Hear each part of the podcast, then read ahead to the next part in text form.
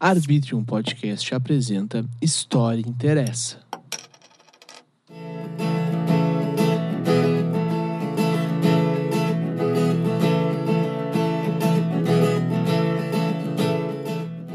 E aí, tu tá ouvindo o podcast do História Interessa, o maior podcast da minha rua. Eu sou teu anfitrião Pedro Debaco e hoje a gente tem um episódio muito especial. Então chega de enrolação e bora lá.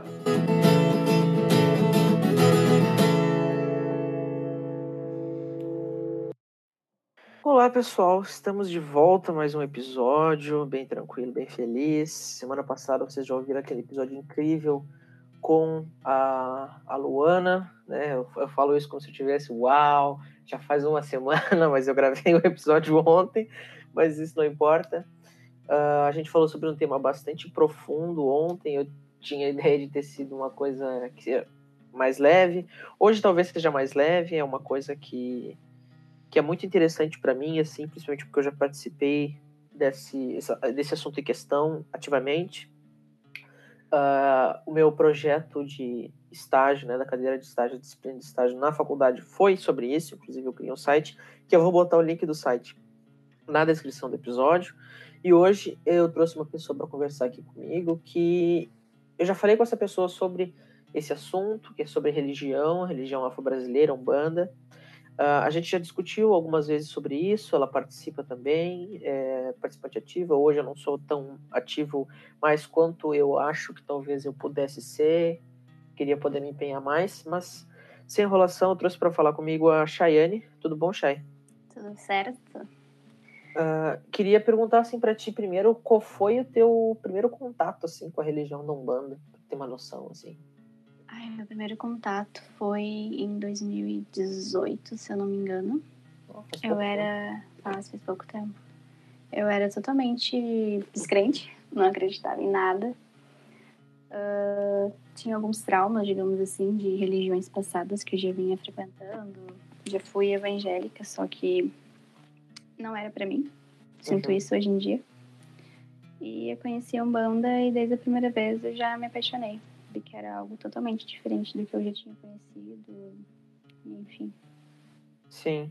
É, eu conhecia, tu conhecia há relativamente pouco tempo, eu conheço, acho que, deixa eu ver, eu acho que eu tinha uns 9, 10 anos.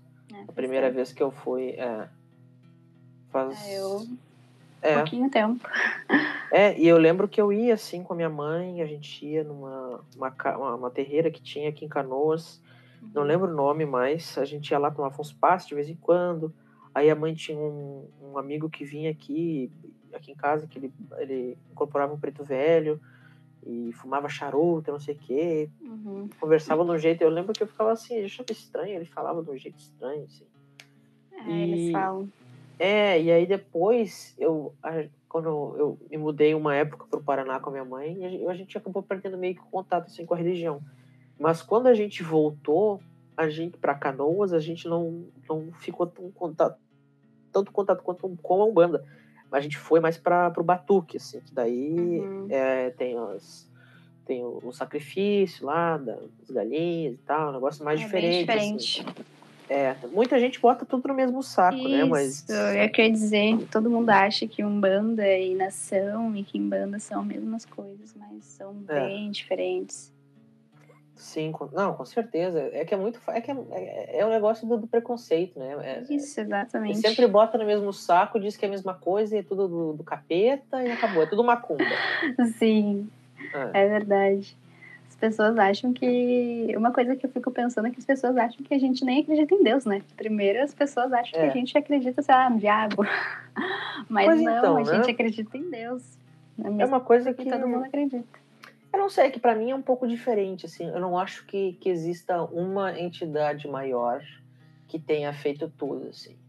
Eu acredito, eu acredito assim, ó, que tudo que aconteceu, a formação, eu não acredito nesse negócio de criacionismo, por exemplo.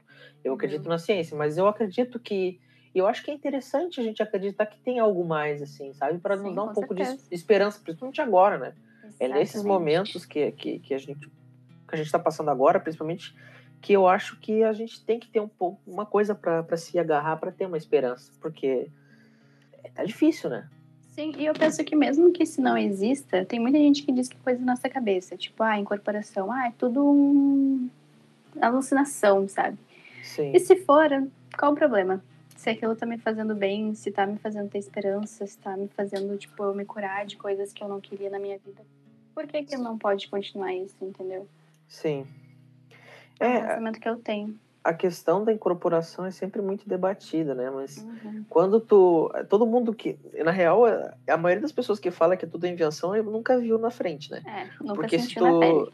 É, nunca viu assim, uma pessoa incorporada na tua frente. Porque, imagina, tu vai lá conversar com uma pessoa que tu nunca viu. A pessoa, né? O corpo físico ali, tu Uhum. nunca viu aquela pessoa na A tua vida. matéria, o cavalo, como É, e é o cavalo, é. O aparelho também, fala, tem uns que Uhum. falam que é o aparelho. Já vi até falar de máquina. E aí, quando a pessoa está incorporada, e aí aquela entidade está falando contigo como se, tipo, como se conhecesse toda a tua vida. E aquela pessoa que tu tá vendo ali nunca, tu nem sabe quem é aquela pessoa, nem o nome dela tu sabe. Exatamente. Então é, é, é bem, é bem diferente, assim, sabe? A Mas sensação acho- também é diferente, né? Quem recebe sabe que é algo totalmente diferente que tu nunca sentiu na tua vida. É, eu nunca incorporei, assim. É, eu sou média de incorporação e eu digo com tranquilidade que é algo que acho que todo mundo deveria sentir pelo menos uma vez na vida. Eu tenho medo de incorporar. É, eu incorporo, mas eu tenho medo de espírito. é, pois então. Eu fico Mas pensando é. assim, nossa, se aparecer um espírito na minha frente, acho que eu tenho um treco. Tem E eu sou média de uma, incorporação. uma preta velha que fala pra mim que eu sou muito cagão. Me chama de cagão.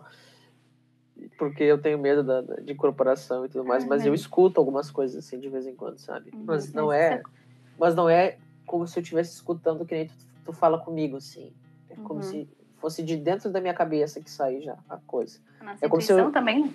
É, é como se eu já soubesse daquilo, quando aquela informação vem pra mim, é como se eu já soubesse, mas eu só tô me ligando que eu sei na hora.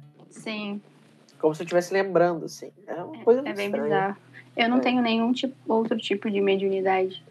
Mas eu tenho amigas que, por exemplo, tem uma amiga que vai comigo, né, que frequenta, que ela diz que quando a gente tá lá, ela enxerga a nossa entidade na gente. Tipo, ela não me enxerga eu, Cheyenne. Ela me enxerga, sei lá, Aham. como a minha mãe já. E eu fico, Dizem meu Deus, que- que loucura isso. Imagina, nossa. Os animais, né? Cachorro, gato, vê também. Sim. Ah, criança pequena, de tipo dois anos, três anos, falam que as crianças bem pequenas elas enxergam também a entidade. Eu acredito que enxerguem mesmo, porque que nem lá na terreira onde eu frequento tem um gato. E esse gato pode ter certeza. Se eu tô muito carregado, o gato vem pro meu colo e não sai. Aham. Tipo, ele fica a sessão inteira no meu colo. Daí depois que eu tomo passe, o gato some da minha volta. Sim. Eu acho que eles sentem muito também. Então, né? Eu, eu lembro que teve uma, uma, uma conhecida da minha mãe veio aqui em casa, ela tem uma preta velha. Eles vieram fazer. Ela veio fazer uma defumação aqui em casa. E aí ela olhou para meus gatos e falou assim: ó, os dois Exu que cuidam da casa aí. Apontou pros dois gatos. Os dois Exuzinhos cuidando da casa. E é sempre assim também, quando eu não tô muito legal, eles eles eles estão sempre na minha volta, assim, mas quando eu não tô bem, eles eles ficam realmente colados em mim, assim, os É, dois. Eu sou assim com minha cadeirinha demais, mas se eu tô triste, pode ter certeza que ela não vai desgrudar de mim em nenhum momento. É, mas a, a, a questão que eu tinha falado antes da história da nação, para quem não conhece ah, nada sobre religião afro e acha que é tudo a mesma coisa, depois que aprende um pouco, vai sempre achar, eu, eu, eu penso, né, que a pessoa vai achar que a, que a nação é uma religião mais, mais pesada, por assim dizer, por causa do, por conta do, do sacrifício e tudo mais que tem. E a Umbanda é uma coisa mais é uma coisa mais leve, né? Sim. Eu, eu acho, pelo menos, uma coisa mais leve, porque eu lembro das sessões que tinha de nação, uma, uma, uma terreira que tem aqui perto de casa, que tipo, começava, sei lá, 8 horas da noite e até as 8 horas da manhã, assim. Eu nunca E aí- frequentei uma casa de nação. Não faço Nossa. ideia de como seja lá, sabe? Assim, é bem. É bem parecido, assim, com a questão da Umbanda, da conexão das pessoas e tudo mais. Só que Eles tem. falam até diferente, né? Eles falam em Urubá, não é nem na nossa É, as músicas, as músicas são em Yorubá. Não tem nenhuma música em português cantada, tem o tamboreiro e tal, mas nenhuma música em português, assim. Todas são em Yorubá. E aí tem, tem pessoas médiums que ficam incorporadas quase a noite toda, assim. Uhum. E tem a questão do sangue também, que eu fiz um. um acho que é um, como se fosse um ritual de limpeza, que o nome é chão. Não sei se você ouviu falar. Uhum. Eu fiz duas vezes o chão. Pra quem não sabe, o chão. Sério? Não sabia. É, fiz duas vezes. É, para quem não tá ouvindo e não sabe, é quando tu vai fazer esse ritual, tu, tu fica lá sentado no, no, no quarto de santo ali, e aí o, a mãe de santo, ou o pai de santo da casa, corta a galinha em cima da tua cabeça e deixa escorrer o sangue, que é para limpar, que é a comida do, do orixá, e aí talvez, acho que pomba também, umas duas pombas, aí bota os búzios na cabeça, uma moeda de um real, quem tem que ter a moeda, geralmente é de um real porque é maior, né? E aí depois enrola um pano branco na tua cabeça e aí tu tem que ficar no salão ali na região perto do quarto de santo por quatro dias. E tu tem que dormir no chão, tu não pode usar talher para comer, tu não pode se tomar banho, tu não pode se olhar no espelho, tu não pode ver notícia durante quatro dias assim, como se fosse desligado de tudo assim do mundo. Tu praticamente se iniciou na nação, né? Então. Sim, É. sim. É, mas antes de eu de, de fazer essa questão da, da nação, eu fui, eu cheguei a ser batizado pela Umbanda. Uhum. Eu também ainda não fui E- batizada. É, só que Triste. aí é que tá. Essa, essa casa que eu ia é um negócio curioso, assim, que tem gente que concorda e acha ok, tem gente que não acha legal. E nessa mesma casa que tinha nação, tinha Umbanda também. Uhum. É bem comum, na verdade. Pois então, mas tem gente que diz que não é que não é correto isso. É, hum, pois é. A casa que eu vou, gente só tem. É que a casa que eu, que eu frequento é bem diferente de todas as outras casas. Assim. Uhum. tipo, a gente é mais um, um, espírito, um espírita do que uma casa de umbanda. Porque a gente não Sim. tem nem tambor lá. É, mas Umbanda não, geralmente, assim, é mais. É, é muito Mais ligado leve, ao né? espiritismo, né? Por Sim. causa da. Inclusive da origem da, da religião, né? Sim. E lá a gente, tipo, que nem geralmente casa de umbanda tem Exu toda semana. Exu, Sim, sei lá, sim, sim. por mês. Lá a gente só tem uma vez por ano. Ah, Ah, entendi. nossos preto velho de lá não, não fumam charuto, não, não bebem, só trabalham com coisa mais natural, assim, porque a gente funciona como uma casa de saúde, a gente é um hospital. A Uhum. gente funciona literalmente como um hospital. Tanto Sim. que desde que iniciou a pandemia a gente não funciona. A casa não abre, vai fazer dois anos já. Sim, Dois anos? É. Um ano agora fechou a pandemia, né? Sim, sim. Vai fazer um ano e meio quase que a gente não funciona por causa disso. Porque não adianta a gente abrir sendo que a gente é uma casa de saúde. E é Sim, muito hipócrita da parte da casa, sabe? sim, com certeza. É, é, é, esse, tem um lugar que eu vou de vez em quando que chama, não sei se tu, acho que talvez tu já tenha ouvido falar, é na Niterói, chama Luz de Aruanda. Já ouvi falar. É, é um centro, ali eles, é, acho que é- eles falam que é um centro universalista, que daí tem Umbanda, tem Espiritismo, daí de vez em quando tem, tipo, tem dias da semana que tem as coisas, por exemplo, tem dia do Preto Velho, tem dia do Exu, tem Uhum. dia do Cigano, Uhum. e aí ah, é muito legal, assim, eu acho interessante conhecer os diferentes tipos de entidades que tem lá e, e conversar e tudo mais. Eu lembro uma vez. Eu, é, eu lembro uma vez que eu fui assim, com a minha mãe, estavam passando uma- umas coisas meio chatas assim comigo. E eu fui lá. E aí eu fiquei conversando, aí daqui a pouco, eu, ah, já acabou o tempo. Eu, pô, já acabou o tempo, fiquei cinco minutos ali. Aí eu descobri que eu fiquei uma hora e meia lá conversando. Nossa. Eu já que eu tinha ficado cinco minutos ali parado, conversando e tal, sobre o que estava acontecendo. Mas é muito, é muito louco isso, assim, da, da religião, assim. Porque, eu não sei, pra mim é como se fosse uma uma coisa de união, assim, uma conexão com Sim, algo Nossa, totalmente. Com algo maior, parece, algo diferente, algo de fora. Uma coisa que eu senti também quando eu iniciei na, na Umbanda, não iniciei, né, porque eu ainda não fui batizada, mas quando eu comecei a frequentar e tal, é a aproximação com a natureza. Não sei se você sentiu isso. Mas parece que tudo da Hum. natureza, tipo, fica mais próximo de mim. Sim, Não sei explicar, mas é, é, é muito bizarro, sabe? Eu comecei a admirar mais a natureza, comecei a admirar mais o mar, comecei a admirar mais as cachoeiras. Comecei a, digamos que valorizar, assim, sabe? Não que eu não valorizasse antes, mas valorizar mais ainda. uhum. E assim, É. foi a religião que me trouxe isso. Ainda mais porque eu sou filha de Oxum, né? Sou das águas, do mar, de tudo. Então, Sim. É, eu sou. Eu, quando eu, quando eu tiraram o búzio lá pra saber de quem eu era filho, Uh, que eu sou filho de Oxalá e Iemanjá. É, eu nunca joguei búzio ainda, né? Porque na casa que eu frequentava eles não jogavam. Uhum. Era tipo, vai ter que descobrir com o tempo. Sim. Tudo com o tempo. Mas eu sei que eu recebo uma Oxum. Eu recebo uma Iemanjá sereia, que ela não anda. Ela literalmente é uma sereia. Ela se arrasta como uma sereia. Uhum. Ela canta também, aqueles cantos de sereia. E eu recebo uma pombagira que eu também não faço ideia de quem seja. Ah, as pombagiras é legal. É, pombagira é legal. Não que as outras não sejam, né? Só que é, é, é outra coisa totalmente diferente. É outra vibe. É, outra, vibe. vibe. Eu lembro. É muito legal de, de ir em festa de Exu, assim, eu acho muito É, legal. é muito, é muito legal, real, sim.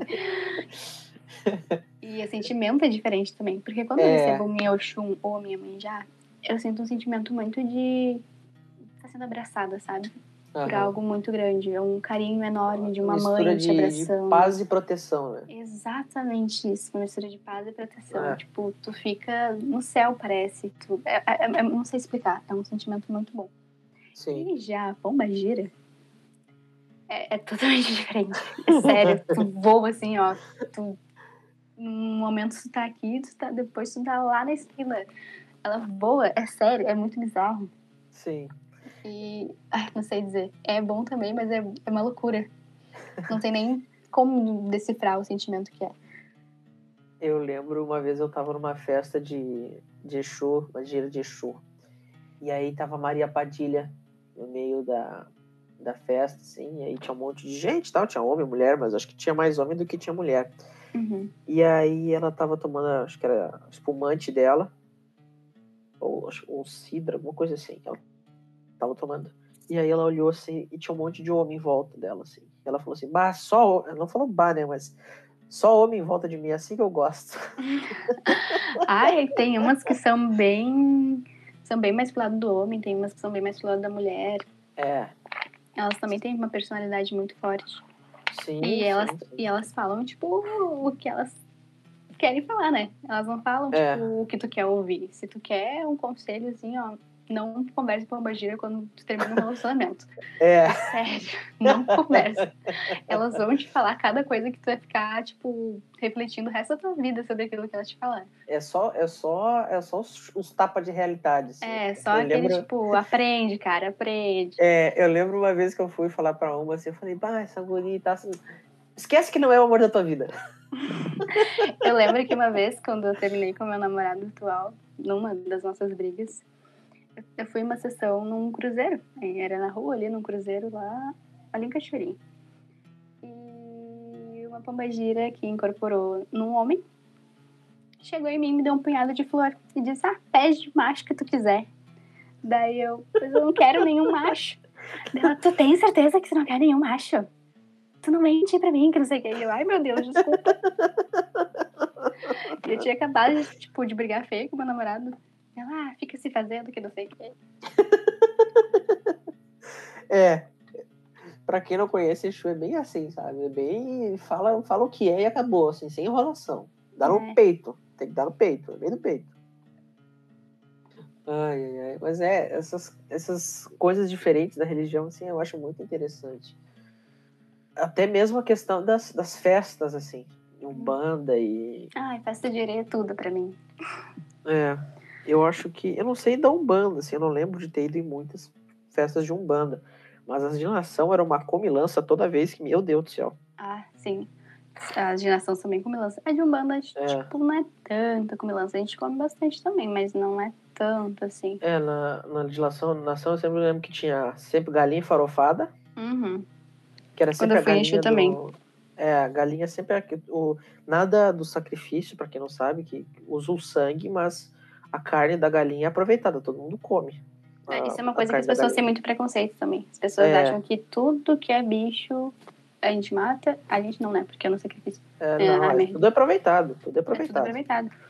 Tem gente que E- doa até, né? Tipo, mata É. o bicho, congela e doa depois. E tinha costela assada de churrasco, tinha maionese, é sempre refri, sempre guaraná, sempre tem guaraná, porque os- as, acho que acho que tem uns preto velho que gostam de tomar guaraná. É, é os preto velho, mel. Guaraná com arruda. Sempre tem umas, umas, umas, umas ervinhas na, atrás da orelha, assim, também, né? Uhum. Geralmente é um remédio de arruda. Aí quando tá, tu tá meio assim e tal, uma energia meio pesada, eles vão lá assim, botam a rodinha atrás da orelha. É, eu já cansei de tomar Guaraná com arruda. É uma delícia, assim. É hum, a melhor bebida que tem. Eu lembro. Ah, eu lembro quando eu fui me, me, me desfazer. Tipo, não sei se desfazer, mas, mas desligar da, da nação. Eu fui. Foi no dia. Foi no dia de Manjá. Foi lá no, no dia 2 de, feve- é 2 de fevereiro, né? A Uhum. gente foi pra beira da praia, eu acho que foi em, em Bé. Isso foi em 2016, eu acho. Faz tempo. E aí a gente passou a madrugada toda na beira da praia e fazendo todas aquelas coisas. E no final eu lavei a cabeça no mar. Porque daí quando tu lava a cabeça no mar, tu tira a obrigação da cabeça. Uhum. E aí eu me desliguei oficialmente da, da nação. Não, é é uma coisa também que é, é bom de avisar as pessoas é que é pra cuidar muito a casa que tu vai frequentar. Ah, então, né? Assim como tu tem casa que nem a tua, que, tipo, foi de boa. Acredito que tenha sido de boa pra tu se desligar, né? Hum, é... Mais ou menos. É que tem casa que. Mas daí não é problema da religião, é o problema de quem Da pessoa. rege a casa. É. Porque tem, tem ah, pai de santo que não quer que tu saia da casa, eles fazem tua vida no inferno. Literalmente. Agora tem. eh, Não digo no geral, né? Mas existe e acontece muito. Isso é bem triste, na- na- no meu ver, sabe? Porque a, nossa, a religião, tu tem livre-arbítrio, tu sai, tu entra a hora que tu quiser. Só que daí tem pai de santo, por achar que mandam em tudo, né? Podem te obrigar a querer ficar lá dentro, podem fazer coisa pra tu se ferrar na vida por tu ter abandonado, digamos assim, ele, né? Abandonado a casa. Só que tem muita gente que confunde isso com a religião. Porque eu já cansei de ouvir gente dizendo, ai, porque se eu entrar pra religião, depois eu não posso sair mais, porque minha vida vai virar um inferno. Ai, porque eu não posso entrar pra religião, porque se um dia eu não quiser mais, eu vou, sei lá, morrer. Tipo, não. Não é bem assim. Só tem que cuidar onde tu vai entrar. Sim. Mas isso aí vale pra qualquer, na real, Qualquer vale religião. qualquer coisa. Não, e qualquer coisa também, né? Sim.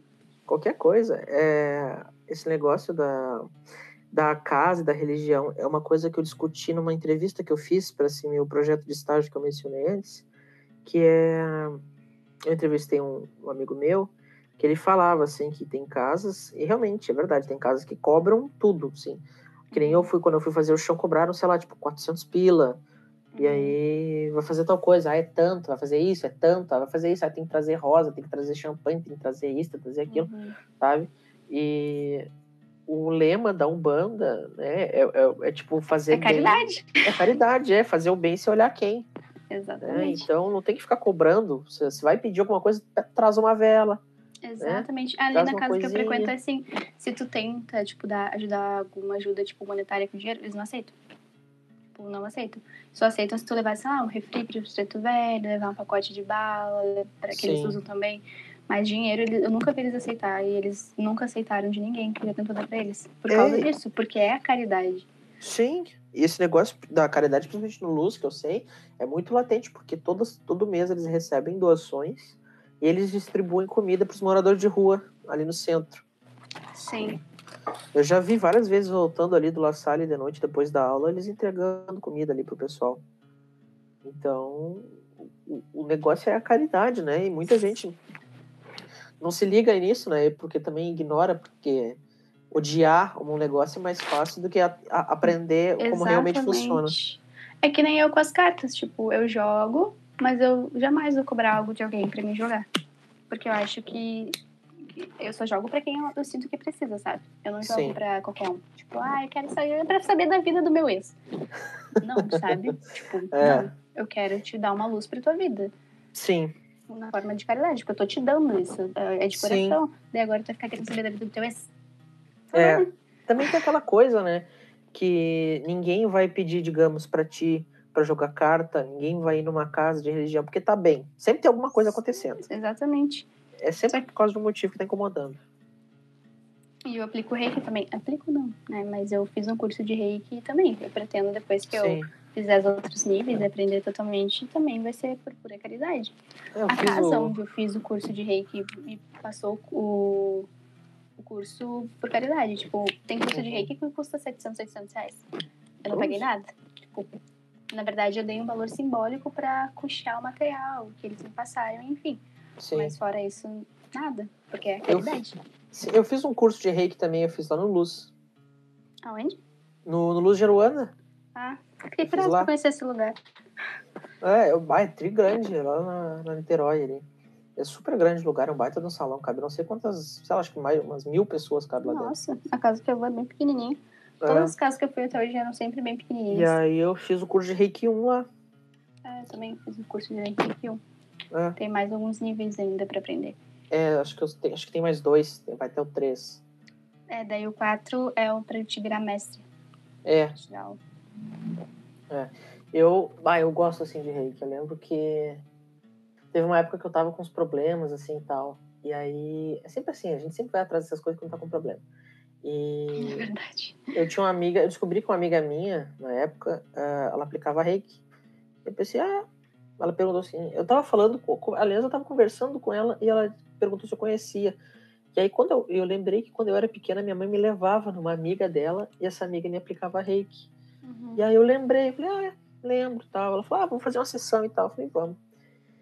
E assim, ó, até hoje, se eu vou ah, receber reiki, se eu vou tentar meditar, se qualquer coisa, eu me deito assim, aí eu começo a me concentrar, eu apago. Apago, apago, apago e só acordo depois que acabou, assim. E é um É, negócio é muito super relaxante, né? Nossa, demais. Eu já Mas- sinto vibração de outras entidades, então eu não, não gosto muito de receber, porque daí fico tipo. Ai meu Deus, vai chegar alguém aqui daqui a pouco. É, o... eu lembro que uma vez eu- ela tava me aplicando reiki. Eu tava dormindo, né? Óbvio, me deitava e já apagava. E aí eu sonhei, eu lembro que eu tava sonhando que eu tava mexendo no meu telefone. E aí no sonho, alguém veio tentar tirar meu telefone de mim e eu com o meu braço direito, sabe, dei um tapa na mão da pessoa no sonho e Uhum. falei, sai. E eu mexi o braço, tipo, bruscamente, assim, rápido. E essa Uhum. minha amiga tava me aplicando o reiki bem na altura do meu braço, assim. Hum, Eu dei uma cotovelada na barriga dela. nossa. Coitadinha. E eu acordei que tomei um susto, assim. Ah, puta merda, deu uma cotovelada nela. Mas às vezes eu mexi o braço, dava uns. mexi o pé, assim. Porque, É nossa, eu desmaiava. Des- Até agora, qualquer coisa assim que eu vou fazer, eu muito fácil pra dormir. Muito Eu fácil. lembro que no meu curso de reiki eu apliquei no, numa pessoa, né? Pra, que a gente tem que fazer a parte prática. E Sim. ela não, na parte que a gente aplica na frente do, do rosto ali, Aham. Ela não conseguia respirar. tipo, e eu mal encostava nela, sabe? Sim. E daí outras pessoas que eu já apliquei já não sentiram tanto. Eu aham. acho que isso é muito de cada pessoa também. De como tu se concentra, de como tu recebe aquilo. Sim. Eu lembro que na, na- na minha prática lá, eu, fui, eu fiz numa mulher lá, eu apliquei o reiki nela. Aí depois ela foi aplicar em mim, e eu sentado numa cadeira. Eu dava só aquelas pescadoras, assim, plau, Ah, sentada? sentada, fiz, fizendo sentada. E aí, assim, ó, nossa, eu, eu quase não conseguia ficar sentado, de tão pesada que tava a minha cabeça, assim. Eu não sei o que, que, que, que, me dá, assim, que me dá um sono, um sono, um sono, É bem um sono, comum, um na verdade, né? As pessoas Ah, dormir. Pois é. eu O meu mestre entendo. de reiki diz que quando ele vai aplicar nele mesmo, ele começa pelos pés, porque senão ele apaga. Mas é, Imagina aplicando nele mesmo. É, e aquela coisa do reiki também, né? Tu tá aplicando no outro, mas ao mesmo tempo tu tá recebendo. né? Sim, é uma troca de energia, né? Sim. Tudo é energia, né? Incrível. Eu paro pra pensar e fico, nossa, tudo é energia. Como é que pode? É. Mas é, é uma coisa bem, bem interessante. Mas voltando à, à questão da Umbanda, é, eu acho muito interessante, inclusive foi a questão principal, eu acho, desse meu trabalho, foi a diferença da visão da Umbanda conforme a idade do praticante, digamos assim. Uhum. Porque tem algumas pessoas mais antigas da religião que veem a Umbanda de uma maneira, e a maneira como ela tem que ser, e ela assim deu, acabou. E Uhum. aí algumas pessoas mais novas veem a religião de um outro jeito, assim, de uma maneira mais, digamos, mais talvez progressista dentro da religião. Assim. Sim. Não sei se tu conhece alguém que é mais que é mais velho que pensa diferente de ti sobre a religião. Sobre a religião, pior que não. Pior que todo mundo que eu conheço tem uma mente bem parecida com a minha, sabe? Aham. Que que nem na casa que eu vou, minha mãe de Santa Nova, todo mundo lá é novo. Pode até Sim. ter alguém mais velho que tenha um pensamento diferente, mas Eu não conheço alguém que pense tão longe assim, sabe? Sim. É, é, nas entrevistas que eu fiz, eu perguntei para esse meu amigo, né, o que, que ele via, porque o avô dele é o chefe da casa, Uhum. e perguntei para ele assim, o que, que ele via de diferente na, no jeito da, da que o avô dele via, a Uhum. religião que ele não concordava. E aí ele disse assim que, na opinião do avô dele, o masculino trabalha com o masculino e o feminino trabalha com o feminino. E aí quando eh, tu disse a questão do, do homem que, que, que incorporou a pombagira, eu já me lembrei disso, né? Sim. Porque na visão desse, desse avô, o homem não pode receber entidade feminina e vice-versa. Ué, E é, aí isso é uma visão mais antiga. Então, sim. e, e Nossa, aí é ele tão diz. comum receber, tipo, Sim, coisa que, que não é do teu, teu sexo, né? Sim, sim. É, e, e também tem várias questões assim que, que são muito latentes na religião, que é basicamente a questão da, da caridade que a gente mencionou, né? Tem muita gente que tenta tomar proveito e é sempre esses exemplos que quem não gosta, que tem preconceito com a religião, vai usar na hora de argumentar que não presta, né? Sim, exatamente. Não, e uma coisa que eu, que eu acho estranha também, mas isso também é de casa para casa, é como se comportam as entidades. Uhum. Não sei se já parou pra pensar nisso alguma vez. Não, não, não parei, não. Que tem casa de religião que se tu chega lá, mas pô, Giro tá fazendo maionese. Por exemplo. Tá fazendo um churrasco, tá cozinhando. Tipo, eu, eu tenho um pensamento um pouco, não sei se é antigo, sou contra isso, mas eu acho tão errado. Não, mas aí é que eu, é que eu acho que tudo tem, tem limite dentro do- do- da coisa, assim, sabe? Eu Sim. acho que a, a diferença no pensamento seriam coisas mais, talvez ligadas a, como é que eu posso te dizer, a, como se fosse uma política dentro da religião, Ah, sabe? sim, sim. ah, digamos, ah, algumas coisas para a pessoa para começar a participar ou na hora da pessoa tentar começar a fazer uma, um tipo de uma iniciação para poder incorporar e tudo mais. Tem bastante aquilo, eu não sei, né? Eu não fiz ainda, mas tem muita gente que na iniciação de Pomba e Exu também. Não sei se já viu aquilo de ter que dançar em cima de caco de vidro pegando fogo. Meu Deus, não, nunca ouvi falar não. Sério? Nossa, é bem comum, na verdade. Cruz. Tipo, tem, tem casa de religião que acredita que só pode comprovar se tu é pombagira mesmo, se tu não tá fingindo, contigo dançando em cima de caco de vidro. Enquanto a pombagira, Meu. sem se machucar. E tem, até hoje, tem muita casa que acredita que é só assim que tu comprova e pronto. Aham. E eu acho tão, sei lá, tipo, absurdo, sabe? Eu também acho. Tu pode machucar o médium, tu pode se machucar fazendo aquilo. Sim. Cruz. Eu lembro, eu lembro uma vez que falaram numa casa lá, da, da Casa da Nação lá que, que eu participava, que quando a pessoa baixa um, começa a primeira vez, se não me engano, que a pessoa incorpora, davam pra, pra pessoa comer, tipo, comida, algumas coisas estragadas, assim, sabe? Tipo, ovo podre, essas porra. Pra ter certeza. É, pra ter certeza que a pessoa não tava Fingindo, né? fingindo. É, porque tem, tem gente. Tem gente que finge, mano. É, tem gente que finge. Eu acho isso tão absurdo, cara. Sério. Nossa. não tem por que Senhora. tu fingir. E traz, e traz aquela, aquela imagem tão ruim assim de volta da religião, né? Que, Sim. que ajudava a discriminar a religião no começo do Uhum. século XX, né? Sim. Eu já ouvi histórias de que. Eu não, eu não sei se é verdade, mas eu, alguém me contou que tem terreiro que vai em cemitério. A pombagira entra no cemitério, abre uma cova e calça os sapatos daquela pessoa. E, olha, eu não vou te dizer que eu não duvido. Sim. Eu não duvido. Mas... Porque daí tu vai. a- só a pombagira vai saber qual o número daquela pessoa e se a pessoa ela tinha essa autoridade pra ir lá e mexer. Então, tipo, olha que coisa absurda. Não, Mas não não entra na é. minha cabeça pra que fazer isso. Eu É. acho que um dos maiores, tipo, provas que tem é o ponto riscado, né? Hoje É. em dia. O ponto riscado é uma maneira fácil de saber. Mas isso de ter que dançar em cima de caco de vidro, de abrir cova, olha, eu acho o auge.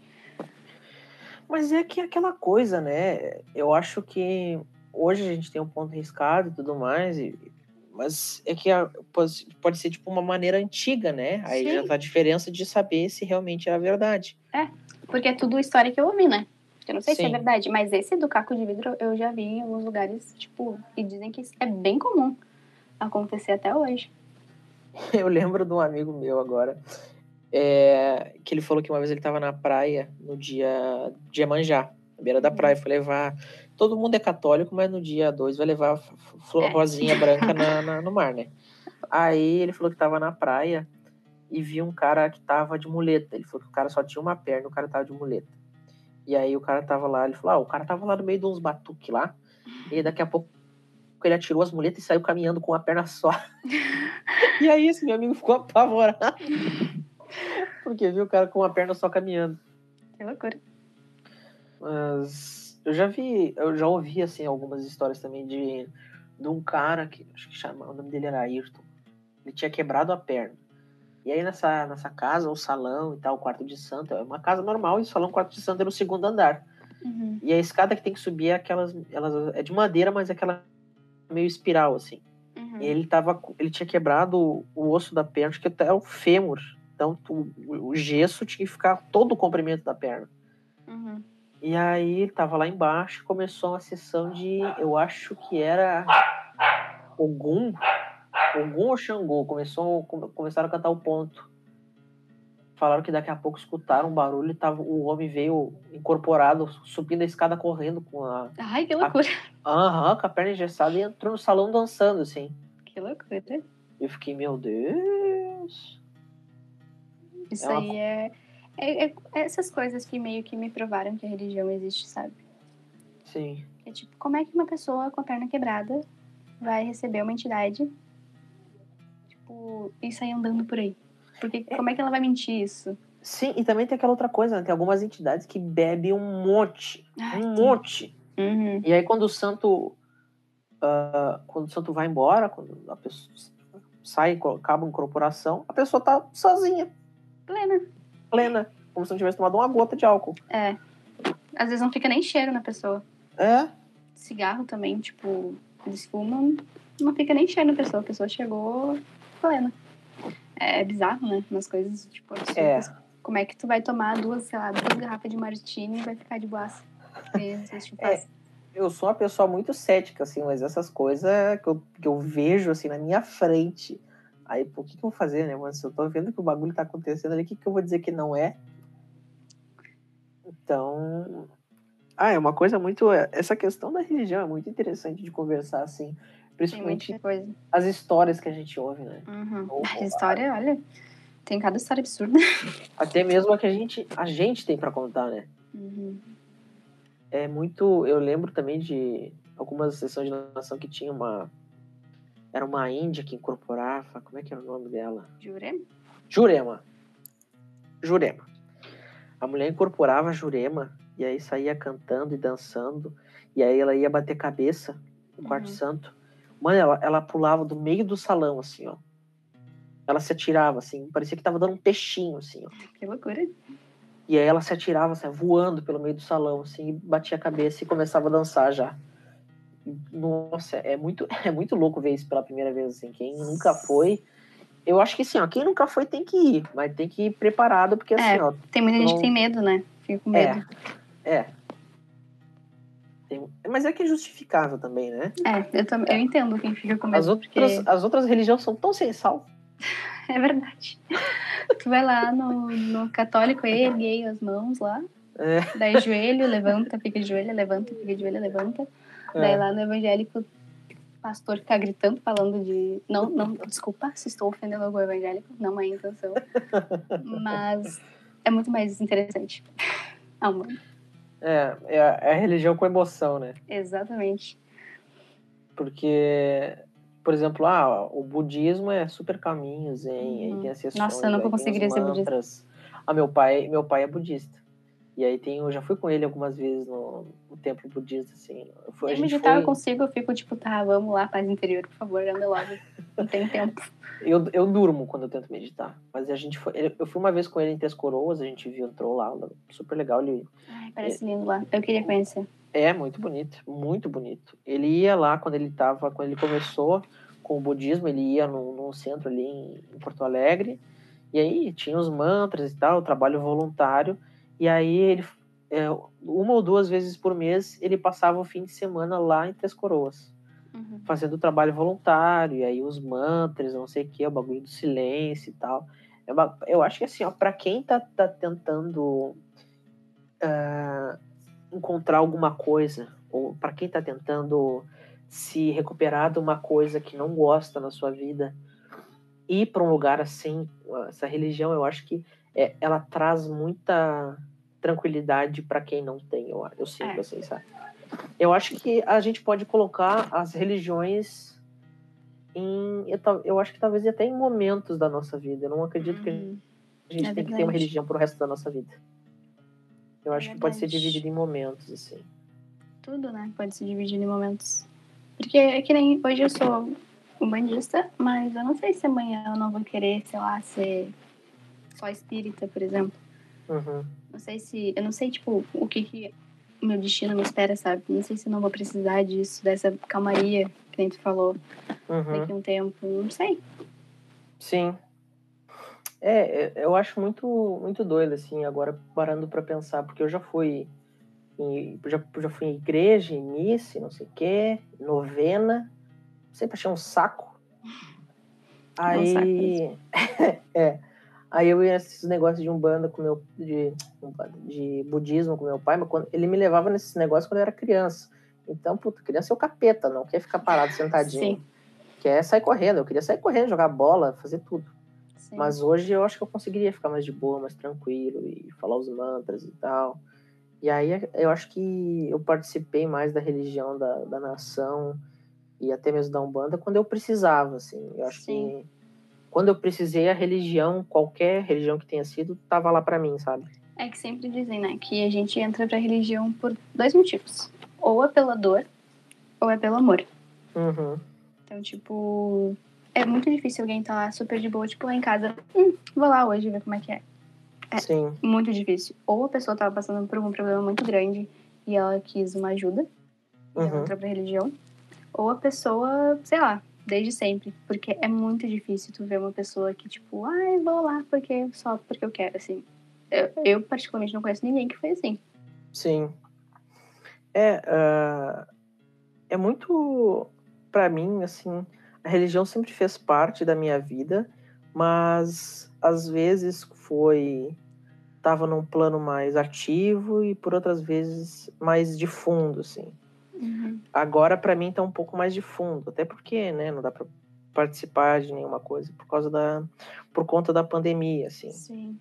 mas eu queria poder participar um pouco mais, porque eu sinto muito forte essa coisa da religião e espiritualidade em mim. Só que eu já falei, eu tenho medo. É, não, eu, eu também, eu tenho o mesmo pensamento que tu, ainda mais que eu tava desenvolvendo, né? Ainda mais que eu, eu tinha acabado de começar a desenvolver minhas entidades. Eu tinha começado a desenvolver, acho que é o Xun e a Iemanjá lá por outubro, novembro de 2019. Uhum. E daí entrou o recesso, né? Sim. do do quaresma, enfim. E a gente foi nesse do Iemanjá, dia 2. Daí foi ali que eu confirmei quem era quem. Daí eu confirmei que a minha Iemanjá era uma Iemanjá sereia, que a minha Oxum era uma Oxum bem braba. Eu não, na, na, na Umbanda eles não tem tanto isso de, ah, Oxum, Pandá, Uhum. Oxum, não sei o que, Oxum, ah, enfim. É tipo Oxum. Uhum. E eu descobri, tipo, como era mais a personalidade dela, descobri como era a verda- a verdadeira ah, personalidade da Iemanjá. E Sim. depois, nunca mais. Depois de fevereiro de 2020, eu nunca mais tive contato com nenhuma delas. Só ano passado, em dezembro, que eu fui numa casa de religião, que veio a minha pombagira. Mas Sim. também, não tem como eu continuar indo no momento que a gente tá vivendo agora. E a casa que eu fui, ela chegou, não me identifiquei, não gostei. Então, não tem como eu continuar indo também se eu não me identifiquei com o lugar. Então, é muito doído, assim, pra mim. Porque é uma coisa que eu gosto. Eu queria trabalhar com minhas entidades, eu queria poder ajudar o próximo assim como me ajudaram. Como as entidades me ajudaram, né? Só que não tem muito o que fazer. Tipo, a gente fica de mãos atadas num momento como esse. Mas eu sinto Sim. muita falta. Pois é, eu eu parei assim com a religião de vez assim em 2016. Me desliguei tipo total. Depois que eu saí da nação, fiz mais alguma coisa ali pela Umbanda para tentar terminar de me desligar totalmente assim da, da religião. Uhum. E eu meio que participo, mas não participo, assim, sabe? Uhum. E eu lembro que eu, te, eu tenho uma, uma fobia de, de sangue. Eu não Uhum. posso não posso ver sangue que eu passo mal. Ai, Uhum. eu não sei porquê. Eu vejo e já ah, eu vou morrer. E isso começou. Isso também para mim foi um fator para sair da nação. Isso começou quando eu fui fazer chão na primeira vez. É, eu não, não, não sei se é preconceito da minha parte, mas eu não frequentaria uma casa de nação por causa disso. Por causa do sangue. Não é porque eu tenho agonia do sangue, mas porque eu sou, tipo, eu gosto muito de animais. Eu faz algum tempo já que eu penso em parar de comer carne e tal, pra mim ser vegetariana, e eu não vejo Uhum. por que eu, tipo, ter o sangue dos animais em mim, sendo que eu quero até parar de comer a carne deles. Sim. Não faz muito sentido pra mim isso. É, eu, eu lembro que a mãe de santo falou, não, é como se... te- Imagina que tá caindo uma água morna na tua cabeça. Mas não, cara. Não, não. Não tem como, né? Não é uma água morna porque tu sente um negócio grosso caindo assim na tua cabeça. E tu sabe? sabe, né, que é, então. É, e ah, chega até me dar uma coisa falar, assim, porque. E eu posso, posso tá, falando, tipo, posso pagar um dia pelo que eu tô falando, né? Porque pode ser que um dia eu entre na nação, enfim, mas Uhum. não é o que eu quero. Pra mim, não daria, sabe? Mesma Sim. coisa com o com o Exu e Pombagira. Que Exu e Pombagira, eles trabalham com sangue. Eles precisam da energia do sangue. E eu já conversei com meu Pombagira e disse assim, ó, pra ela, tu não precisa vir mais, mas eu não vou cortar. Não Uhum. corta. Não, é algo que no momento não dá. Pra mim não dá. Aham. Por isso É. que eu tô ligada a um bando também. É, pra, por, é, por isso que eu, que, eu- que, que se eu for voltar assim pra uma religião afro-brasileira, vai ser um banda, porque. Ah, não, Não. não. posso mais com, com corte, essas coisas, eu não consigo. A Umbanda tem uma espécie de chão, só que daí é só com erva, né? Então, o que, que é uma Aí erva é perto de sangue? tranquilo, né? Aí sim vai ser uma água morna, né? É. Uma aguinha. É. E eu já ouvi dizer que tem como fazer Chico Pombagira nas ervas também. Mas Uhum. é muito difícil uma casa querer Tem fazer um, eles na ervas. Tem um outro ritual no, na nação que é como se fosse um chão, mas é o dobro do tempo, eu acho. Chama quatro pé. Aí se deve ser horrível. É, É aquele que é o nome- sangue no teu corpo todo, né? É, é, é, vai, é, vai ter sangue pro corpo todo, porque pelo, pelo nome do negócio tu já imagina Sim. ah, o bicho que é, né? Então eles pegam uma ovelha, e aí eles dão o sangue da ovelha na tua cabeça. E aí, Deus o livre, mas ah, imagina, cara, pelo amor de Deus. Eu tenho uma conhecida que ela me falou sobre a obrigação dela, que foi a dos quatro pés. Ela disse que eles mataram o bicho e passaram sangue no corpo todo dela. Cruz, credo. Tudo, tudo. E ela disse que enquanto ela tava no chão, o sangue ia sumindo. Parecia que tinha alguém, tipo, lambendo sangue do corpo dela, sabe? Aham. Imagina que coisa bizarra. E a sensação, a sensação, acho que tu, tu não vai saber, eu acho, porque tu nunca participou, mas a sensação do sangue seco, assim, na tua pele é muito estranho. Ai, deve ser grudento. E, tipo, é, não, ma- mais ou menos, assim, é um pouco. Mas quando ele seca, digamos, na tua mão, quando a tua mão tá aberta, e aí tu vai fechar, tu sente a tua mão repuxando, assim. Daí, A tua pele repuxando. É muito, ai, é muito ruim. Muito, muito, muito, muito, muito, muito, muito ruim. imagina. Eu não gostaria. Não pretendo. Eu não recomendo também. Posso um dia pagar com a minha língua, né? Porque tô falando coisa É. que eu não sei como é que vai ser futuramente. Mas, Já diria minha mãe, né? A língua é o chicote da bunda. É, Mas, mas não quero. Obrigada. Tô satisfeita assim. É, mas. Pois então, né? Eu, eu pretendo continuar, assim, se eu for continuar na Umbanda e tal, porque eu, eu ouço essas coisas, assim, que não é bem um ouvir, mas eu já falei com uma pessoa que, que ouve também, expliquei o jeito, mais ou menos, assim, que eu ouço. E essa pessoa concordou comigo e disse que é o mesmo jeito que ela ouve também. E eu sinto também, eu, eu sinto com a, a presença de algum espírito, alguma entidade, alguma coisa assim, por perto. Sim, tem alguém te Eu- acompanhando. Isso, e é, é, mas daí, por exemplo, eu sei que atrás de mim, no meu lado esquerdo, é o meu guardião. Ele tá ali cuidando de mim, tranquilaço, é os guri, né? Uhum. Fica ali no fino. Mas tem vezes que eu sinto outras coisas assim, e não é uma sensação muito legal. Eu, Tem vezes um que eu eu teria medo. É, tem vezes que eu sinto, mas não é uma coisa ruim, assim. Por exemplo, eu lembro uma vez que eu tava na casa de uma amiga da minha mãe e ela foi receber um Exu. Uhum. Eu acho que era o capa. E aí Uhum. ela tava ali sentada e tal, fazendo oração e pedindo se ele pod- poderia comparecer e tal, pipi. E aí ela tava assim, parada, concentrada, assim, com o olho fechado, e eu tava sentado meio de costas pra porta. E eu só senti uma coisa vindo a milhão, assim, como se tivesse vindo correndo, uma pessoa alta, uma pessoa meio carrancuda, assim, cara de braba, Uhum. vindo caminhando com força. E aí eu senti meio que como se tivesse passado por mim, logo que passou por mim, ela incorporou. Eu fiquei. Ui, que loucura, até me arrepiei. É muito louco, assim, quando a pessoa vai incorporar, meio que sinto aquela. como se fosse vindo, assim. Eu sinto É alguma que coisa nem essa vindo. minha amiga que eu te comentei antes. Ela, só que ela enxerga. Tipo, ah, quando eu vou receber o Xum, ela enxerga um, meu rosto muito mais novo do Uhum. que é. Ah, a minha cara mais escura, assim, mais fechada. E quando eu fui receber minha pombagira também lá nesse cruzeiro, ela também. Ela viu uma mulher de cabelo bem preto parada atrás de mim. Aham. É Eu esse negócio. É, então, pra quem não conhece, assim. Mas é eu meio- queria. Olha, eu não queria ver, não. Na real, eu acho que eu preferia ver do que eu preferia sentir.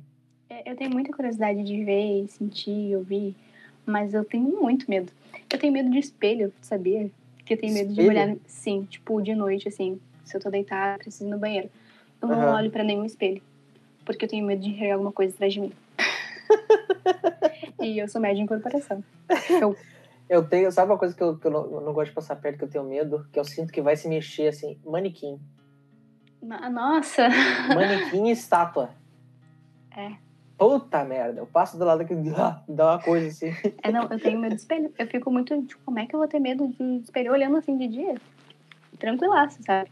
Mas de noite, escuro, tudo escuro, só aquele espelho lá refletindo. Nossa. Mas sabe essa é uma coisa do, do escuro? Eu acho interessante. Agora falando desse, tu falou do medo. Por exemplo, se eu estiver caminhando no corredor e aí Hum. no fundo do corredor tiver uma luz acesa, que digamos seja o meu quarto, eu estiver caminhando em direção àquela luz do quarto, eu sinto alguma coisa atrás de mim, assim, sabe? Eu vou Pode correndo. É, então. Mas se tiver tudo escuro, tudo escuro, nenhuma luz, eu não sinto medo. Ah, eu sinto medo igual. Eu tenho um pouquinho de medo escuro. 19 anos de medo escuro. Se não tivesse, se não tiver nada aceso, tiver tudo um breu, eu não sinto nada de medo, nem nada ruim, nem nada. Porque Mas é ele só- sabe que não vai enxergar, porque tá tudo escuro. Não sei, mas é, tem uma luzinha lá no final, eu já me cago, assim. É, é meio bizarro. É muito estranho. Esse negócio do, do medo do escuro, eu, eu lembro que eu li uma vez que, que isso aí existe desde do, do- os primórdios da humanidade. Porque o pessoal naquela época não tinha lâmpada, não, não tinha, tinha gente que não tinha nem fogo, então escurecia, os bichos apareciam, era de hora de ficar com medo e se esconder. Sim. Então a Gente. a gente tem isso até hoje. Imagina quantos mil anos já se passaram que a humanidade em conjunto ainda tem o mesmo medo. É verdade. Nunca tinha parado pra pensar nisso. Nossa, é louco demais. Essas coisas dos medos que a gente sente irracionais, principalmente do escuro. Sim. Eu com medo de sangue. Que antes era assim, ó. Se uma pessoa sangrasse, eu tava de boa. Mas eu sangrar, não, não, eu, ficava mal. Aí depois, qualquer sangue que eu vi, eu já ficava mal. Com sangue Aí- eu sou bem de boa. Aí depois piorou, porque da história de sangue eu já ficava mal. Nossa. Aí agora tá melhorando, calma, tá melhorando. A história de sangue, história de sangue depois de um tempo já passou. Aí outra pessoa sangrando passou. Mas eu sangrando ainda não passou.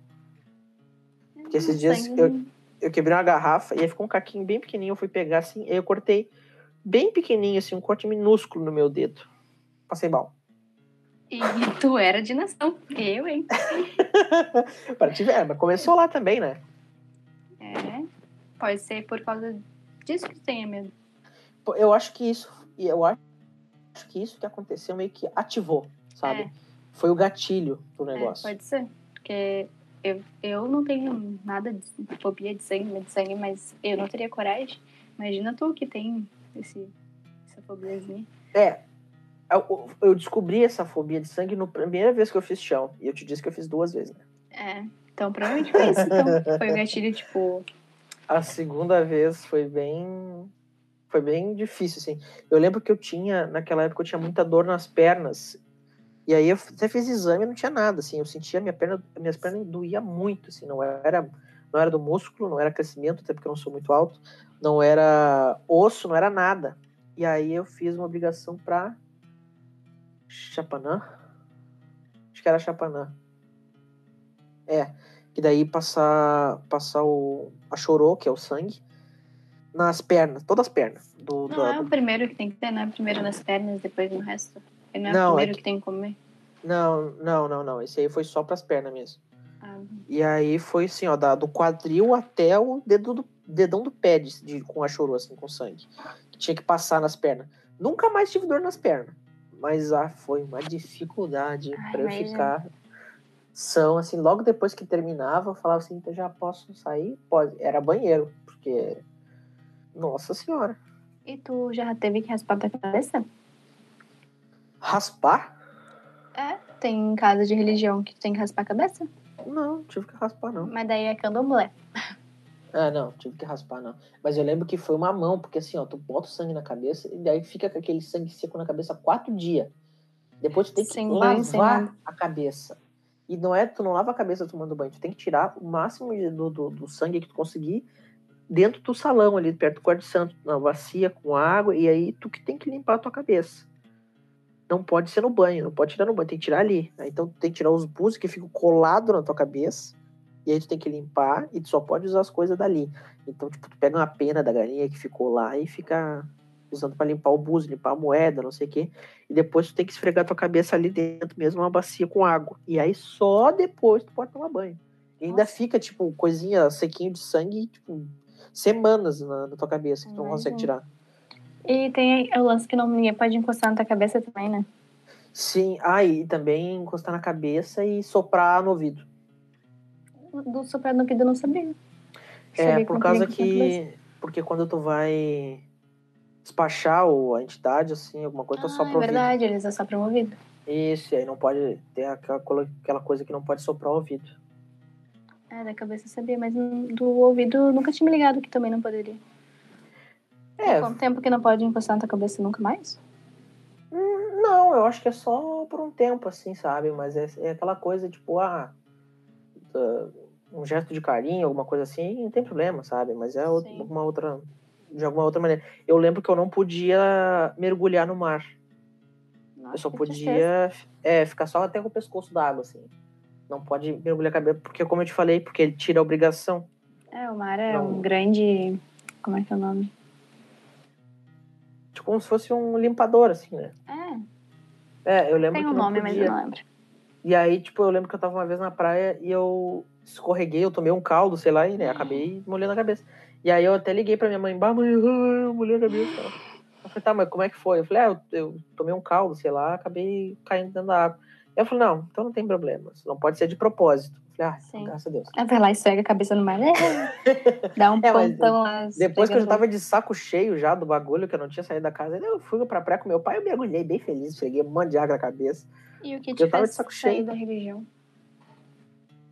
Ah, eu não tava mais. A minha, a minha mãe tinha algumas coisas que ela não tava mais concordando dentro da casa e eu não tava me sentindo mais confortável pra ir, sabe? E, eu, e quem tinha dito pra gente ir lá é, tinha sido a minha mãe. Uhum. E aí, uma, um acho que eu tinha uns 15 anos, 16. Aí eu fui conversar com ela e falei: olha, eu não acho legal a gente continuar indo lá, eu não quero continuar indo lá, por isso, isso e aquilo, pra mim não me serve, não, não quero, não me sinto legal. E ela falou: tudo bem, tudo bem.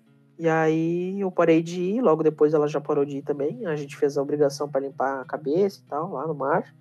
Uhum. E resolvido, mas ela continua mais ligada à religião e tal. Hoje ela faz curso de magia, Hum, não sei quantos milhões de graus de curso de magia, que o- a, a, a magia lá, a magia divina lá, que é, acho que é do Rubens Saraceni lá, tem a ver com espiritismo, né? Hum, Então, é tudo meio ligado. Ela saiu da religião, mas não saiu tanto, assim, sabe? sim. Eu, eu, eu sou muito cético. Ainda mais depois que eu entrei na faculdade. Ai, imagina. É faz história, né? É, É, Faço deve história. ser um pouquinho difícil acreditar. Tipo, não acreditar, mas. ah, continuar tendo o mesmo pensamento depois de outra coisa que tu aprende que é muito diferente, né? É, porque é que, tipo, no curso de história é sempre assim, ó. Ah, tal coisa. Ah, é tal coisa. É, quem é que disse? Fulano. Onde é que fulano escreveu isso? Lugar tal. Quem é que o fulano se baseou para escrever isso? Fulano e fulano. Onde é que fulano, fulano estudou? Lugar tal. É, eles aprenderam, sabe? E é sempre Uhum. assim, fonte, eu preciso de fonte, preciso de referência, porque senão eu não vou querer acreditar. Sim. E é uma coisa que quando eu discuto, assim, eu tô tendo uma discussão com a minha mãe, ela fica puta, porque ela fala, ah, tal coisa. Eu falo, tá, mas quem é que diz tal coisa? Fulano, onde? Tal lugar, mas onde é que fulano estudou? Tal lugar. Em quem que o fulano se baseou? Pronto. É, é, é, e, tipo, a gente aprende. É uma coisa que, pelo menos pra mim, assim, é ódio dos Estados Unidos, é ódio da igreja, é ódio de, da, da Inglaterra, sabe? Basicamente de coisas autoritárias a gente aprende a ter Ódio. um nojinho. Assim. É, ódio. Sim. Mas, é, e também tem muita gente que fala, ah, porque a, a faculdade ela tira a, a, a fé das pessoas e não sei o quê. Eu acho que a faculdade ela ensina a gente mais a, a aprender e a entender. É, E aí tu vai ter, criar o teu senso crítico para saber se tu quer realmente aquilo ou não, sabe? Sim. Com certeza. Eu vejo muita gente assim com tipo 15, 16 anos, ai, Jesus no meu coração, uou. Sabe? Ai, como eu amo Jesus e não sei o quê. Mano, tu só ama Jesus porque teus pais dizem pra ti que tu tem que amar Jesus. É verdade, porque muita Preciso- gente é muito influenciada, né? Mas ainda mais adolescente. É, é, Por isso que tu- tem tanta gente que, tipo, é, por exemplo, evangélico e vive, tipo, aquilo como se aquilo fosse a vida da pessoa. Ser evangélico, Sim, sim. ser cristão, ser crente a Deus. E daí, quando a pessoa, tipo, descobre coisas novas, descobre um mundo novo, deu. A pessoa se perde, digamos assim, totalmente. É, Que tu, que nem, tu viveu a vida toda indo na, na, na- na igreja. Daí tu faz 18 anos, tu vai numa festa. Deu. Morreu. Conheço várias gente- pessoas que foram assim, tipo, foram, sei lá, desde sempre na igreja por causa da família. Daí quando descobriu que existia, tipo, bebida, descobriu que existia, sei lá, o sexo, descobriu que existia tudo, a pessoa, tipo, se perde totalmente. E não é por causa, ai, culpa do mundo, é culpa dos pais que não instruíram a pessoa a como se comportar ah, no mundo fora da igreja. Porque querendo ou Uhum. não, um dia tu vai ter contato. Sim, é uma bolha, né, que colocam as pessoas. Sim. E numa... Eu conheço muita gente que saiu da igreja e engravidou. Pois então, Porque os pais nunca, tipo, instruíram, tipo, ó, tem que se cuidar, tem que fazer isso, tem que fazer aquilo. Porque não, não, não tinham esse contato, não, não conseguiam conversar sobre isso e achavam que nunca ia acontecer. Mas acontece. é. Esse negócio da superproteção, né, da, dos pais e botar principalmente na igreja, catequese, é uma coisa que, que vai, tipo, eu acredito que vai minando a cabeça da pessoa. Sim. E aí, quanto mais ela tá dentro desse negócio, menos ela quer se descobrir e descobrir o mundo em volta. Mas ela eventualmente vai descobrir. Exatamente. E aí, e aí é aquela coisa assim, nossa, por que, que eu não fiz isso antes? Por que, que eu não sabia disso antes? Daí tu acaba atropelando tudo, fazendo tudo que tu, que, que tu acha que deve fazer. quer compensar o tempo Sim. que perdeu. Daí quando tu vê, tu tá, sei lá, tipo. No, no fim do fim do, da tua vida, tipo. Não digo de velho, sabe? Mas quando tu já fez muita merda, tu tá muito mal Sim. pelas coisas que tu fez. Porque tu não. Tu não teve tempo de descobrir as coisas. Foi tudo uma bola de neve. Sim. Eu lembro que uma vez, eu, tu estudou no Rondon também, eu estudava lá também. É, eu tava tendo aula com a turma do lado, tava tendo aula com o professor de artes lá, o loucão, que era o Fabrício. E aí, eu não sei se tu chegou a conhecer ele. Não, e não. aí. É. Aí tava tendo uma aula sobre, sei lá, as aulas dele eram uma viagem, então, tipo, eu nunca sabia o que ia acontecer. E aí ele pediu pra todo mundo fazer um círculo e tal e falar do que gostava. Uhum. E o que, gos- e o que, que essa pessoa gostava que era diferente do que os pais gostavam. Geralmente era gosto musical, gosto de filme, não sei o quê, papapá. E aí uma guria falou assim, ah, nada que, que eu gosto assim foi influenci- influenciado pelos meus pais. Aí o professor falou, é? Aí ela disse, é. Que time tu torce? Aí ela assim, ah, eu torço pro Grêmio. Aí ele, por quê? Ah, por causa do meu pai. Ah, então tu foi influenciada. Qual é a tua religião? Ah, eu sou católica. Por quê? Ah, porque meus pais são... Tu é influenciada. E aí tudo que ela falava, claro, que era por causa que os pais eram influenciados. Aí todo mundo ficou com raiva dele, xingou ele um monte, não sei o que, mas o cara tava certo, Sim. né? E, é- e aí e é isso que eu tô falando, né? Essa coisa que é colocada dentro da nossa cabeça, principalmente no Brasil, que tudo bem que o Estado, o Estado é laico, mas a população, Nossa Senhora, né? É a Sim. maioria, a grande maioria católica. E é, é, é, enfiado na cabeça das pessoas esse pensamento de que ah, Deus, Deus, Deus, Deus, Deus para isso, não pode isso, não pode aquilo, tem que seguir na igreja. Cara, pelo e amor de Deus. Tem uma certa idade, tu é obrigado a entrar na catequese. Sim, eu, le eu, eu lembro. Eu, graças a Deus, não fiz. Eu também não. Eu, eu estudei no Espírito Santo uma época. Quando, logo que, que uh, meus pais se divorciaram, a gente morava em Floripa, veio para cá. Uhum. E aí a minha mãe me botou no Espírito Santo, tá? eu tava na primeira série, acho que na segunda série. E aí, a, foi na primeira série, a, chamaram a minha mãe na escola. E aí ela falou lá, o que, foi, o que aconteceu, tudo bem? Ele falou, ele falou, não, tá tudo certo, a gente queria colocar, ver se tu quer colocar o Pedro na catequese. Aí minha mãe disse, não, não quero. Tá, mas, ah, a gente, ah, ele estuda numa escola católica, né, de, de padre, feito, que seja, e aí tem que fazer a catequese. Aí a minha mãe disse, não, meu filho não é índio em período colonial para ser catequizado, e aí os caras ficaram putos. Imagina. Logo depois eu saí do Espírito Santo.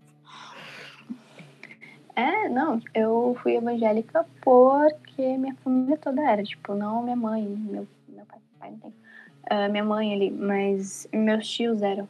E eles sempre me buscavam para fazer alguma coisa e acabava que o assunto era sempre a igreja. Sim. E eu, tá, vou conhecer, né?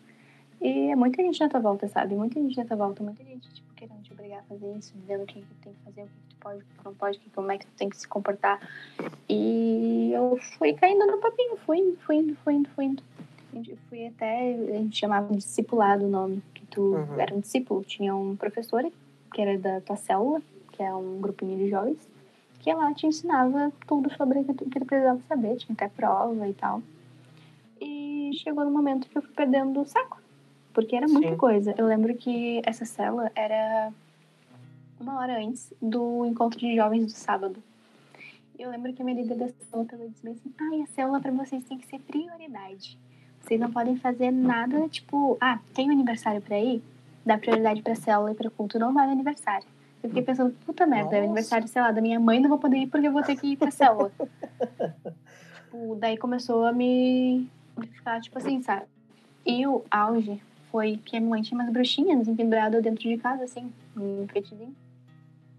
E a, essa minha discípula, né, olhou pra mim e disse: Ai, a gente vai ter que fazer uma limpeza na tua casa, tirar tudo que for negativo, tudo que for ruim, tipo, pra Jesus e não sei o quê. Eu fiquei, tipo, como assim?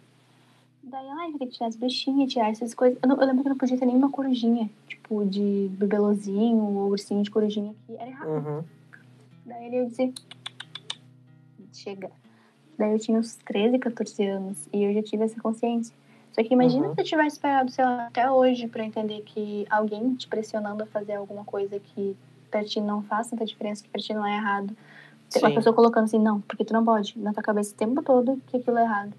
O que que eu me tornar hoje, sabe? Uhum. E com quantos anos tu tá agora? Tô com 19.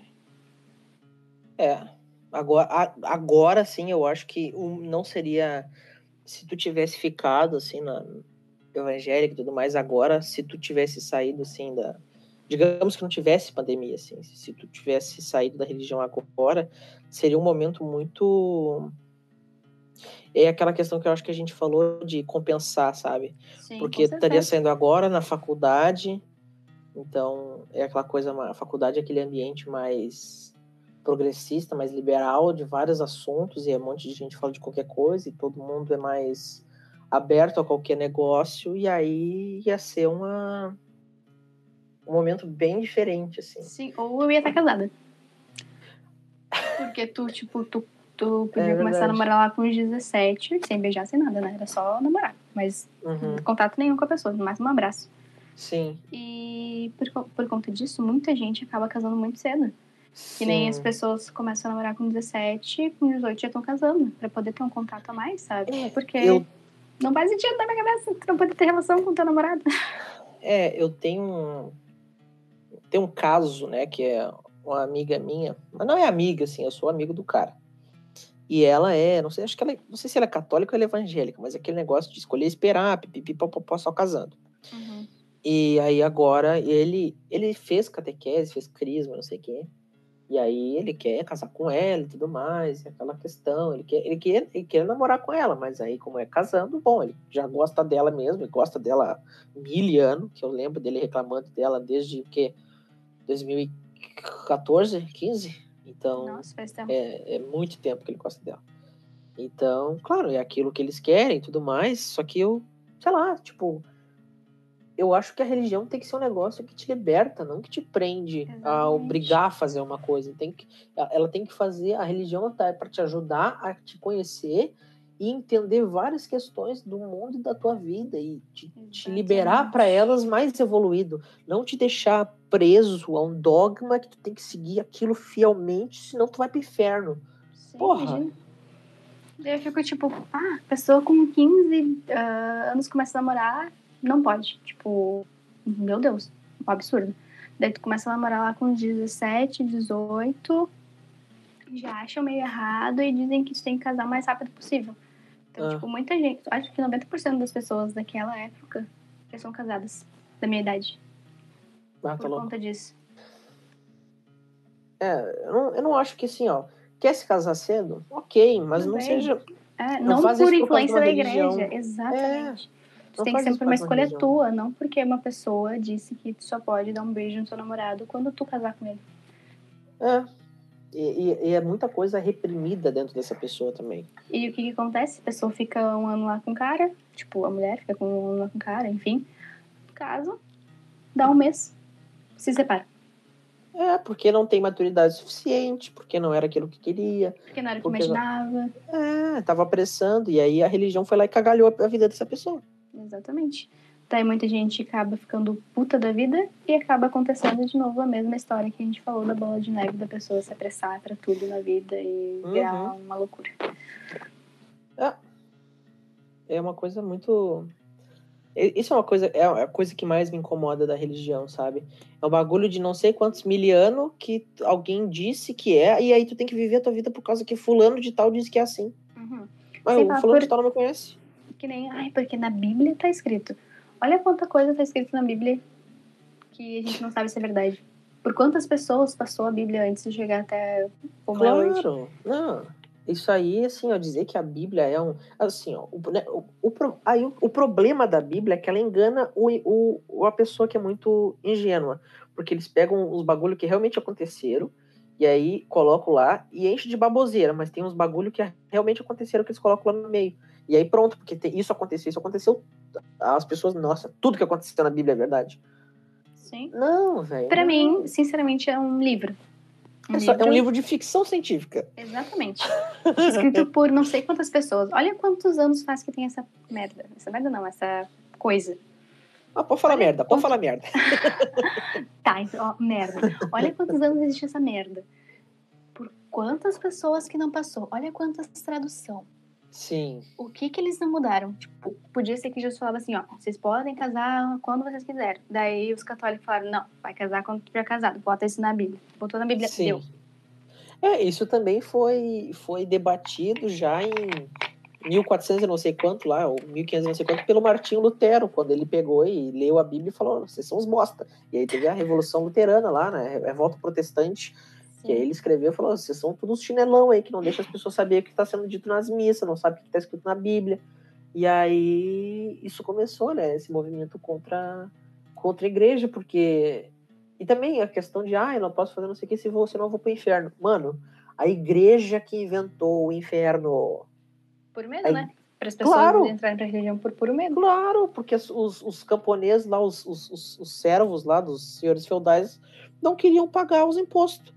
Aí fala assim, ah é, se tu não paga imposto pra igreja, tu vai pro inferno. O que, que é o inferno? É um lugar ruim que tu vai depois de morrer. Pronto, todo mundo começou a pagar, porque tava cagado de medo pra ir pra esse tal de inferno. Ai, outra coisa que eu não entendo é o dinheiro que as pessoas, tipo, 10% do salário tem que ser pra igreja.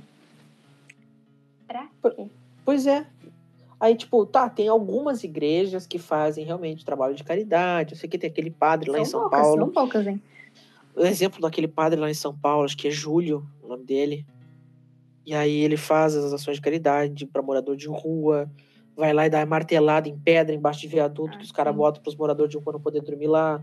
Então aquilo lá, ok, mas porra, olha o Edir Macedo. Olha aquele outro cara lá, o. Esqueci o nome dele lá, que falou que a, tinha a cura pro coronavírus numa planta lá. Porra, cara. Sabe? Claro que não. A igreja também é a maior detentora de, de, de terra no mundo. É a instituição que tem mais uh, hectare de terra no mundo. Instituição mais rica do mundo. Cara, pelo amor de Deus. Tipo, acho que muitos dos preconceitos, tipo a homofobia, o preconceito tipo com a religião afro, é, vem, da, vem da igreja. Vem claro, da... claro. Porque, a, a, como, eu, como eu falei antes, né, o Estado é laico, a população não é. Então, e a população influenciada pela, totalmente influenciável pela igreja, foi por isso que o pessoal foi perseguido das outras religiões. Assim, a Umbanda, eu sei que aqui, pelo menos no Rio Grande do Sul, que foi o que eu estudei, era perseguida porque dizia que as pessoas que participavam eram vagabundo, era tudo um bando de, de, de imprestável, pobre, mendigo, preto, que gente uhum. que não vale nada. E esse é um dos motivos pelo qual o pessoal usa branco na Umbanda. Para transmitir uma mensagem de paz, de. É, digamos. Eu sabia disso, eu achava que era para englobar todos os orixás. Hum, não, come, começou a história de vestir branco por causa da imagem que a religião afro tinha. Por isso que eles começaram a usar branco, para parecer uma coisa, é, acima de tudo, né, de paz é, limpa, porque diziam que era todo mundo era sujo, que participava dessa religião, dos africanos, disso, aquilo, não sei o quê. E por isso que eles começaram a usar branco. Legal, interessante, não sabia disso. Pois é. Sabe? Então é toda essa, a visão que a população tem sobre as coisas e a igreja que influenciou a ser desse jeito. É, e são, nossa, são tantas coisas assim na nossa sociedade, como tu disse, o, o a homofobia, o racismo, que, que teve o darwinismo social lá no século XVII, XVIII, XIX, que, que apoiou a escravidão, a igreja batia a palma e falava, não, isso aí tá certo mesmo, é assim que tem que ser, sabe? Ah, isso aí, a igreja é uma das maiores causadoras da, dos preconceitos que a sociedade tem hoje. Eu fico pensando como seria a vida hoje se não tivesse existido a igreja. então, a igreja. a igreja, assim, ó, tem coisas, tem um punhado de coisas boas e uma tonelada de coisas ruins. E só que a gente não. Só que assim, ó. Ah, as igrejas. Ah, mas a igreja fez coisa boa, fez coisa ruim, mas fez coisa boa. Sim, mas são dois pesos duas medidas, né? Porque, ah, fazia caridade, os mosteiros, as crianças, não sei o que, beleza. Mas aí a Inquisição. A igreja falava que não, que não é a gente que mata. Quem mata, a pessoa, quem bota fogo lá é o Estado. Né? A uhum. gente só diz quem é que tem que ser. Sabe? Então. Ah, isso, isso é uma outra discussão que eu acho que vai assim, ó, quilômetros de coisa para falar. Sim, vai mesmo. É muita. É muito sacanagem. E outra coisa que eu não entendo pra que tanto feriado. Não que eu não gosto dos feriados, né? Mas que nem hoje, Sexta-feira Santa. Sim. Bem da igreja. Então, o Brasil, se eu não me engano, é o país com mais feriados no mundo. Por causa da, da religião também. Principalmente por causa da religião. Ó. Não que eu não gosto de feriado, né? Eu gosto. Mas eu não acho muito útil, não acho que faz sentido. Mas pra te ter uma ideia da influência da religião, é o ano que a gente tá. É. 2000 Verdade. depois de Cristo. Verdade. Essa é a gama da, da influência que a, que a igreja tem. O mundo inteiro segue o calendário deles. Verdade. Nunca tinha parado de pensar nisso também. É. Cada vez que a gente pensa um pouquinho sobre isso, a gente fica, meu Deus. E esse meu Deus atrás de meu Deus, porque. É, porque fala sério. Todo é. mundo segue uma data que eles criaram. Ah, depois de Jesus. É. Depois de Jesus? É, depois de Jesus. O, o cara que ninguém, que ninguém pode provar realmente que existiu. É. Assim como tem muito conto, tipo, ai, da cuca, de Saci Pererê. Jesus pode ter sido só isso. Mas não é verdade? Tipo, caralho, a gente sabe que não é verdade que existiu a cuca, que existiu o Saci Pererê. Por que, que Jesus é? Eu gostei muito dessa comparação, cara. Imagina, aparece Jesus no meio do sítio do pica-pau amarelo. Sim, cara. Mas, sério, não faz sentido. É tudo muito pra mim. Ai, ai, nossa, bom demais. Ai. ai, eu acho que a gente já tá falando mais de uma hora. Sim, faz mais de uma hora já. ai, faz eu... 84 minutos. Cruzes? Uma hora e vinte. Uh, então eu acho que é bom a gente terminar agora nessa, nesse tom mais alegre. Uhum. que eu adorei essa comparação. Tem que botar Jesus no, naquela série lá do Cidade, Cidade Invisível. ah, curando os leprosos. Isso, isso. Ah, maravilhoso. Ah, e o cavalo amarelo também, né? Lembra que não ouviu falar do cavalo amarelo? Quer não. descer, ia matar todo Tu não viu? Como assim? Teve um pastor que, teve um pastor que disse que dia 30 ia descer um cavalo amarelo e matar todo mundo. Sério que pra ver se procura na internet que Não, eu só vi que. Não, eu tinha visto que o pastor tinha falado que todo mundo ia morrer. Mas eu não Sim, sabia que era um cavalo, cavalo amarelo. amarelo. É, cavalo amarelo ia matar todo mundo. Meu Deus do céu. Eu tinha visto também o tal do Anjo da Morte lá na, em São Paulo. Que era, devia ser só tipo um morador de rua com a coberta assim enrolada caminhando na rua, mas não, era o Anjo da Morte. Ah, sempre ah. tem. Né? Ah, mas então tá, gostei muito da nossa conversa. Também gostei. Vamos, vamos com certeza fazer mais um episódio aí, depois, no futuro. Vamos falar sobre Jesus no folclore. Escrevi uma fanfic do Jesus no sentido do capão amarelo. Jesus no reiro. Isso aí. Então tá, muito obrigado por ter participado. Fico Eu muito feliz. Agradeço. Com certeza haverão mais episódios. Aos que me ouvem, nos ouvem agora, tenham uma ótima semana, se cuidem, fiquem bem, né? Levem seus avós, seus pais para serem vacinados. Se a tua avó não quiser ser vacinada, diz que ela não vai receber aposentadoria se ela não vacinar. que eu tenho certeza que ela vai querer ser vacinada daí. E se vacine. Fora Bolsonaro. Assim, né? E exatamente, fora Bolsonaro. E eu acho que é isso, né? Xinguei muito no Twitter. E era isso. Muito obrigado aí a quem ouviu. Fiquem bem.